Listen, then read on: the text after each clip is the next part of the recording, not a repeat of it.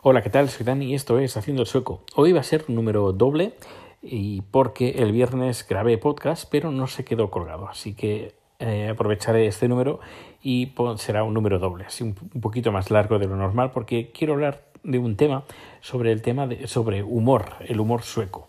Porque recientemente ha salido, bueno, creo bastante polémica, un humorista español en un programa de televisión de, de, gags, un programa de humor, donde eh, dentro del gag que él, bueno, estaba resfriado y leía un prospecto médico y a su derecha tenía una bandera española, eh, estornudó y se sonó los boncos en, sin querer entre comillas, sin querer, porque era un gag que estaba todo planeado, pero bueno, que se, se sonó la nariz en, con la bandera española. Bueno, en la bandera española. Y claro, todo eso pues ha generado un, un debate eh, interesante sobre dónde están los límites del humor. Y esto pues quiero enlazarlo con el humor que aquí se, se practica, aquí en Suecia, y es una de las cosas que, que me fijé de casi recién llegado aquí, eh, aquí en Suecia en el 2010, en invierno del 2010, eh, se celebraba pues el, el Melody Festivalen, eh, cuando, cuando yo llegué, al cabo de unas pocas semanas, empezaba el, del, del, el de la edición del 2010 y eh, pues me invitaron a asistir, unos amigos suecos me invitaron a su casa a ver el festival con varios amigos, cenar, etcétera, etcétera. Y viendo el, el programa, que no entendía casi nada, pero sí que capté algunas ideas y cosas que me iban comentando. Y me fijé que se metían, bueno, hacían broma de ellos mismos. Eh, se reían de ellos mismos. Y además de unas bromas que incluso a mí me parecían incluso de mal gusto. Pero viendo la reacción del público, viendo la reacción de mis amigos, eh, pues nada, nada de eso. Es decir, que la gente se lo tomó y se lo, se lo estaba tomando estas bromas que a mí me parecían de mal gusto, que ni, que ni me afectaban, no me tenían que afectar, pero el tono que tenían, no sé, me parecían bastante eh, que se metían bastante con la gente. Pero bueno, aquí la gente lo aceptó. Y eso me agradó porque vi el, el, el, nivel del humor, que aquí se hace humor de todo tipo. La gente se puede, bueno, hay un montón de programas de humor, a la gente se mete con, con, consigo misma, se mete con la religión, se mete con la familia real, con los políticos, eh, incluso se pueden ver, puedes entrar en YouTube y ver, ver varios gags de humorísticos y hay algunos que dices, madre mía, uh, el creativo que ha tenido esto, pues se ha pasado tres pueblos. Pero no, no hay ningún problema, es que no, no, no hay debate. Bueno, no hay debate de este tipo, es decir, hasta dónde llegan los límites del humor. El humor me parece un estilo, tiene un estilo así como humor inglés, pero diría que es un poquito más salvaje, un poquito más salvaje. Pero bueno, como he dicho, la gente no se rasga las vestiduras porque, esto ya es una opinión personal, eh, los valores, los símbolos que tiene la gente eh, tienen eh, una salud lo suficientemente fuerte como para poder soportar cualquier tipo de broma. Cuando tu símbolo eh, no estás del todo seguro que tu símbolo pues sea eh, tenga la fuerza o tenga eh, la importancia que tú bueno la importancia no, no, no sería la palabra pero un, que fuera débil alguien que ataque tu, a tu símbolo que, que lo ves débil te enfureces eso es mi opinión. ¿eh? Yo creo que es, es, es, por eso que creo que mucha gente se ha enfadado eh, por el tema del asunto del sonarse la nariz en la bandera española, que no sería la primera vez. Eh, he visto varios gags, incluso más antiguos, de que ha, han hecho varios humoristas lo mismo. Aquí, eh, como he dicho, los símbolos, es decir, sonarse con la bandera sueca o reírse de, de de la cultura, de la tradición, de costumbres suecas, pues no está mal visto, porque la gente sabe perfectamente, una, que es una broma, y dos, que su, su símbolo, su, um, su fe, aquella cosa, aquella cosa o aquel, aquella persona que a lo mejor tiene fe o que confía, um, es lo suficientemente fuerte como para poder resistir cualquier eh, burla. Pero no solo burla, sino también insultos, descalificaciones. Por ejemplo, para un sueco es difícil eh, que entre en una, en una discusión que, a ver, que hay de todo. A ver, que es eh, gente que se cabrea y hay de, hay de todo. Pero por norma general, sobre todo con, con desconocidos, los suecos intentan pues evitar temas escabrosos, temas que puedan dar a discusiones porque, mm, bueno, ni les va, una, ni les va ni les viene, no, no, no es algo que les preocupe demasiado. Te puedes meter con ellos, te van a decir, pues vale, pues es tu opinión, pero yo opino diferente. Y ya está. Y aquí se terminó la, la conversación. Es algo además que últimamente pues intento, intento eh, poner en práctica y sobre todo en Twitter. Eh, y hay bastante gente Mm, que hago dependiendo de, bueno, de, según mis respuestas, algunas, eh, aunque parezca que pueda estar bastante enfadado eh, o cabreado, mm, pues no, para nada. Eh, intento, pues, que bueno, aunque hay otra persona que piense diferente de lo que yo piense, pues bueno, también, bueno, me da igual. Podré estar de acuerdo o menos de acuerdo, pero es, es indiferente.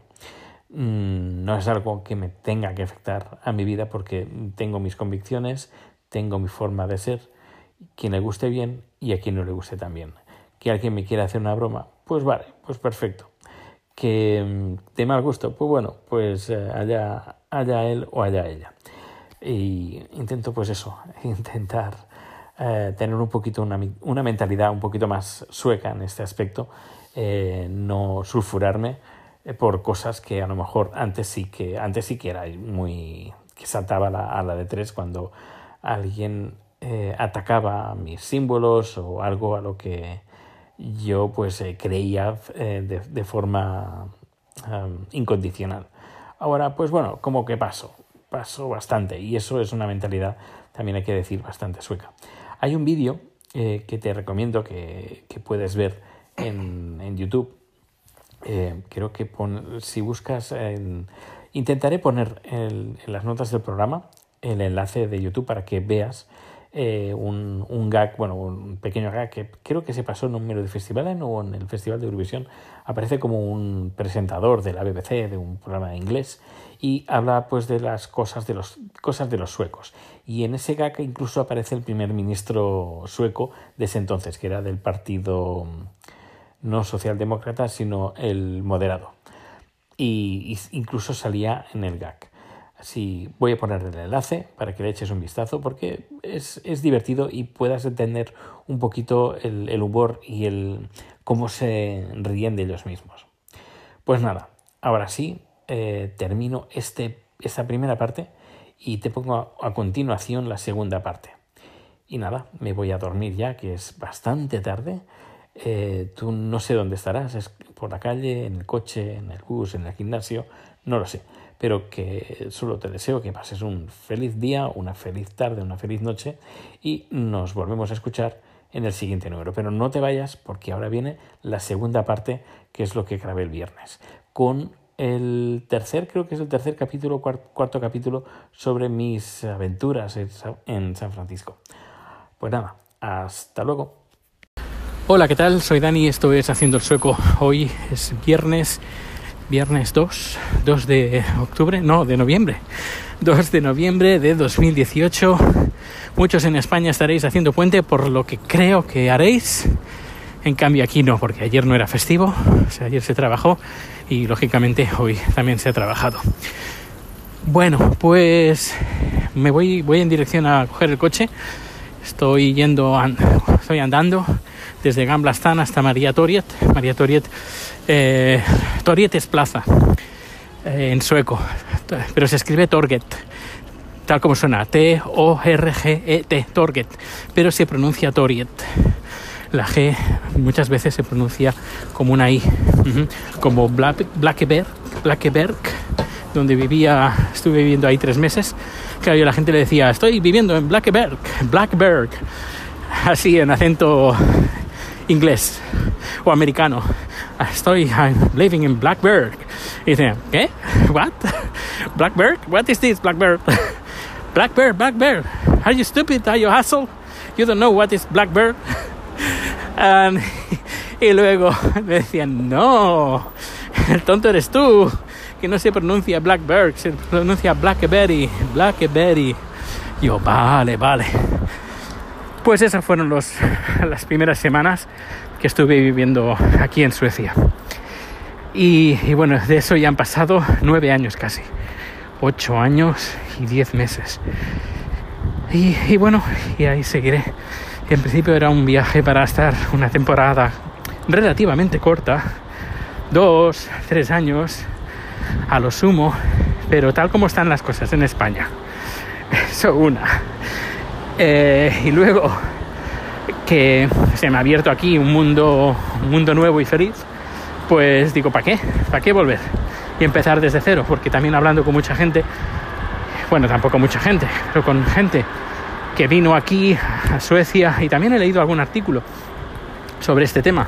Y es que gente que se va a otro país, Gabriel Guiño Guiño, que hacen su vida ahí, están dos, tres, cuatro, cinco años y luego deciden volver porque encuentran un trabajo o están cansados del país y tienen la morriña de volver al país, se encuentran que cuando vuelven a España, en este caso a España, pero podría ser en su país de origen, se encuentran que son como son vistos como turistas, como gente extranjera que está viviendo en un país cuando no lo son. Vuelve a hacer amigos, vuelve a trazar o a hacer lazos con gente y es, se sienten, mucha gente se siente como que bueno, que se pensaban que volver sería como si hubieran puesto un, punto, bueno, como si lo hubieran congelado todo el tema, todo, su, toda su vida en España. Y no es así, porque la gente, claro, yo me, yo me he ido de, de España y claro, no, en España la gente ha conseguido haciendo su vida. Yo la he seguido aquí y cuando vuelva muchas veces pienso, oh, pues seguirán en el mismo trabajo, tendrán la misma pareja o harán lo mismo. Y no, la gente cambia, hace cosas nuevas, eh, los amigos tal, como vienen se van, los compañeros de trabajo lo mismo y claro, gente que hace vida fuera durante un tiempo se encuentran que cuando vuelven es volver a empezar otra vez. Mucha gente pues dice, no, para volver haber vuelto a empezar pues no, no hubiera vuelto. Así que no, no, no, puedo decir que me he encontrado con esta situación porque no tampoco, tampoco del todo, aunque sí que he de confesar que en el, durante el primer año de vivir aquí en, Suecia recibí una... Pues también estuve mirando trabajos en España porque aquí no encontraba nada y dije, bueno, ya que ya puestos a buscar, pues buscamos algo en España. Y hubo un puesto que me llamó bastante la atención, era responsable de departamento mm, de marketing en una empresa de juguetes. Ahora no recuerdo el nombre, esa empresa de juguetes está o estaba en Tarrasa. Eh, les envié el currículum, se quedaron muy impresionados y me dijeron, vente para acá, nos gustaría hacer una entrevista. Yo ya, pero es que venir a España por nada, no, no, vente, vente, eh, nos interesa, me interesa mucho el puesto que, eh, y tú eres la persona indicada, la persona idónea para este puesto, así que voy para allá.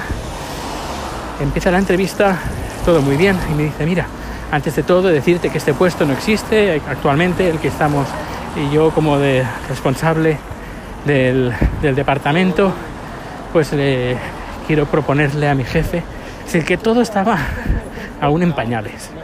Y claro, al final me dijeron pues que ese puesto no se iba a cubrir porque el jefe no había decidido, o bueno, al menos es lo que me dijeron.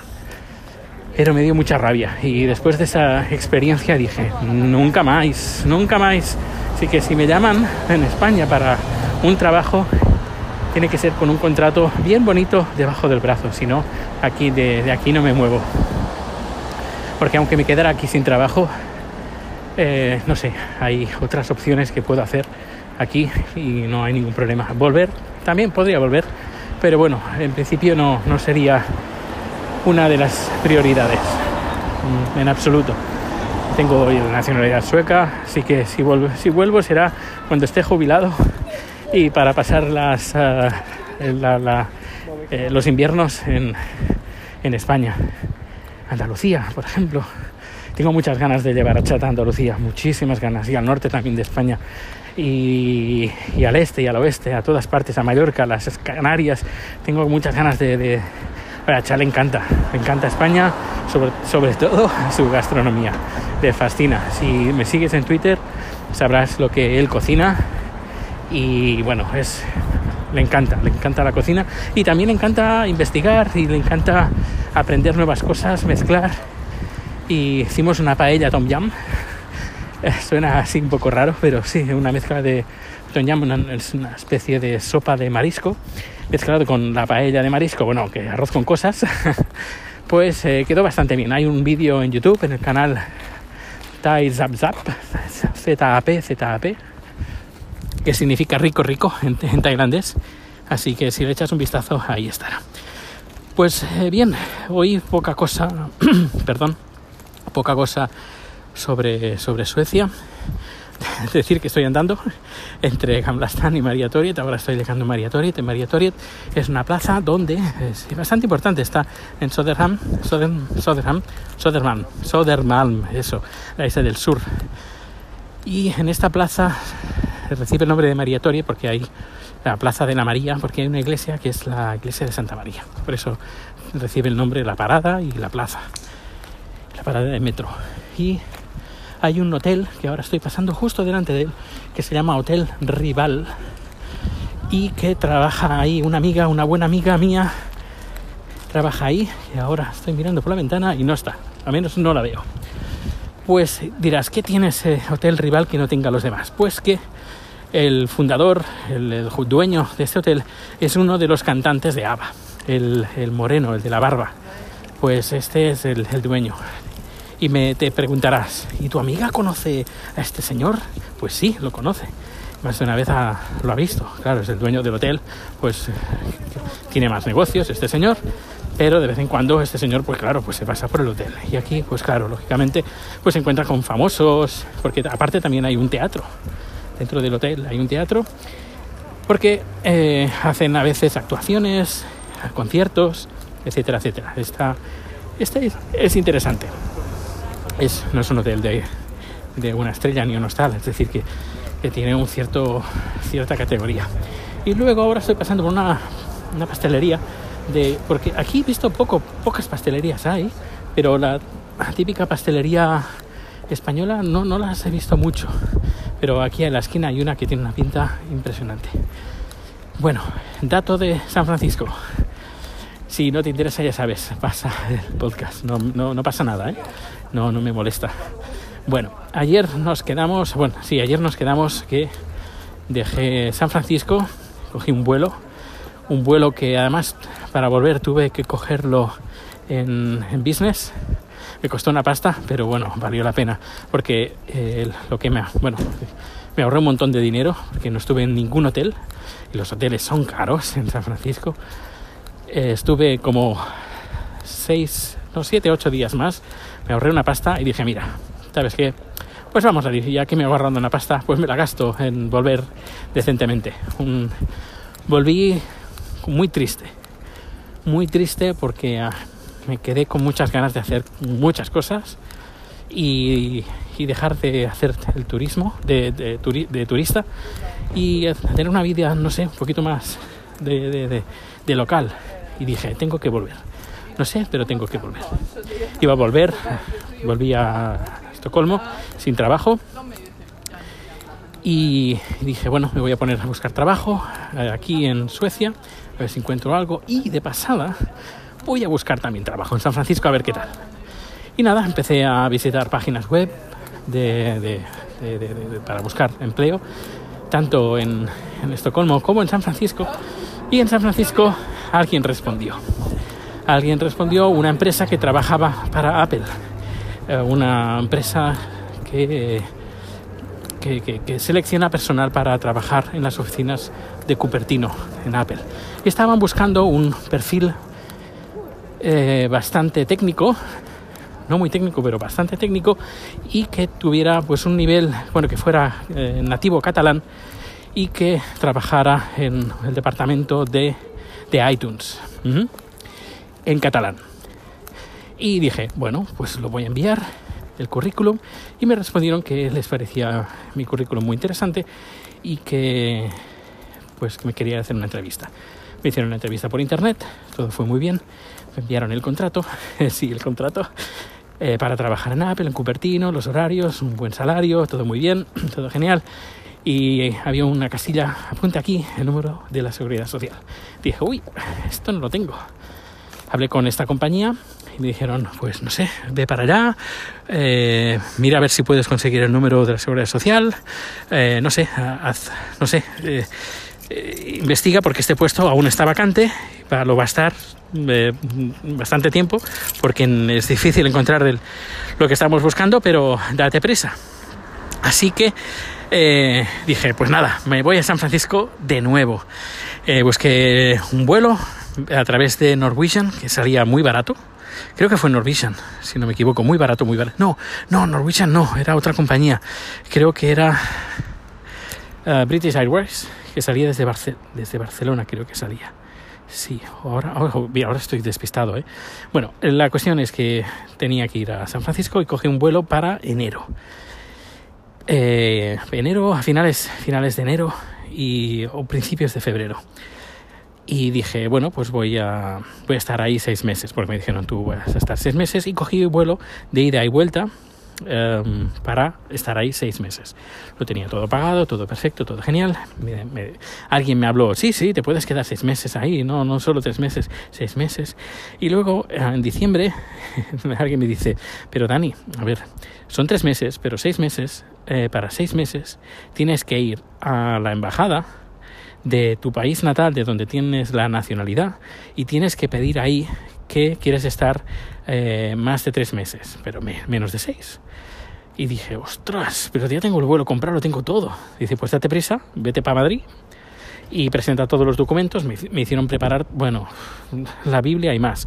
Claro, yo en ese momento tenía una casa en, España, pues enviar las escrituras, el, trabajo, donde había trabajado, los, eh, el saldo de la cuenta, etcétera, etcétera para que vean que, no te vas a quedar ahí en plan de ilegal, sino que al menos si vas ahí, pues va a ser pues para para estar un tiempo eh, prudencial, que no, no, vas a estar ilegal. Eh, el, plan era ese, no estar ilegal, no hacer ilegalidades. Así que bueno, pues fui a Madrid, eh, hay que pedir cita, vas a la embajada, te hacen una pequeña entrevista y no me, no me pidieron ningún papel. Le dije, mm, estuve, bueno, cartas de mi madre, de mi padre, cartas de las empresas donde, hemos donde había trabajado. Bueno, un, un dossier impresionante. Y bueno, fui, fui para allá y me dijeron, pues en una semana tenía que dejar el pasaporte también. Y me dijeron, en una semana sabrás la respuesta y en una semana eran dos semanas antes de coger el vuelo. Así con unos iba con uunos nervios impresionantes. Dije, esto se va al garete en, nada. Y en cinco días viene un mensajero y me trajo el pasaporte con un papelito enganchado conforme que puedo quedarme hasta seis meses. Dije, genial, perfecto. Pues ya tengo el viaje ya planificado para, para ir a San Francisco y estar ahí seis meses si en seis meses pues no la cosa no se arregla o no encuentro una, una fórmula para conseguir el, el, número de la seguridad social, pues me vuelvo. Eh, el vuelo creo que salió de, no de Barcelona, sino de, de Estocolmo, porque ahora recuerdo que eh, volví a Estocolmo y quedé con, ya con los amigos para despedirme, porque claro, mi idea era, adiós muy buenas, Suecia, que me voy para, para, hacer las Américas. Y nada, quedé con un amigo, estuvimos el día antes eh, de, partir con un amigo, nos tomamos una cerveza y dije, mira, eh, voy a buscar trabajo, pero no solo eso, sino que siempre me ha gustado hacer eh, trabajos de, de, activista del movimiento LGTBI. Así que como en Estados Unidos no está permitido el matrimonio del mismo sexo, pues no sé, voy a informarme a ver si hay organizaciones, asociaciones para trabajar con ellos y como me encargaré de voy a llevar un montón de material, iba con mi ordenador portátil, con discos duros eh, externos, con mi cámara de vídeo, con eh, mi estabilizador, un Steadicam así pequeñita, pero creo que pesa unos 4 o 5 kilos. Eh, pues eso, iba con mi Steadicam para hacer vídeos y encargarme de hacer vídeos. Ah, y nada, brindamos, eh, pues nada, voy a luchar para que en Estados Unidos también puedan tener el matrimonio igualitario, por la lucha por los eh, derechos de la LGTBI. Y, nada, es, eh, cabo de, al día siguiente cogí un vuelo y dirección a San Francisco. Y ahí, ahí, pues ahí empezó, bueno, ahí estuve, empezó un, una, una experiencia que no la olvidaré nunca en mi vida, que siempre va a quedar en mí y bueno, pasé de todo, pero esto lo vas a descubrir en los siguientes números. Así que te acabo de lanzar un, un cliffhanger que la verdad es que va a haber de todo. Va a haber drama, va a haber comedia, va a haber eh, de todo, absolutamente de todo. Porque lo que viví ahí, bueno, es irrepetible. Es para hacer un libro, ¿eh? lo digo en serio, es para hacer un libro. Pero bueno, no quiero adelantar acontecimientos. Aquí la primicia, aquí en el podcast de Haciendo el Sueco. Aquí lo tenéis. Pues nada, cierro ya, que estoy delante del garaje, estoy esperando terminar de, de grabar y para coger el coche e ir para casa. Pues nada, un fuerte abrazo, que pases un feliz día y nos escuchamos en el siguiente capítulo.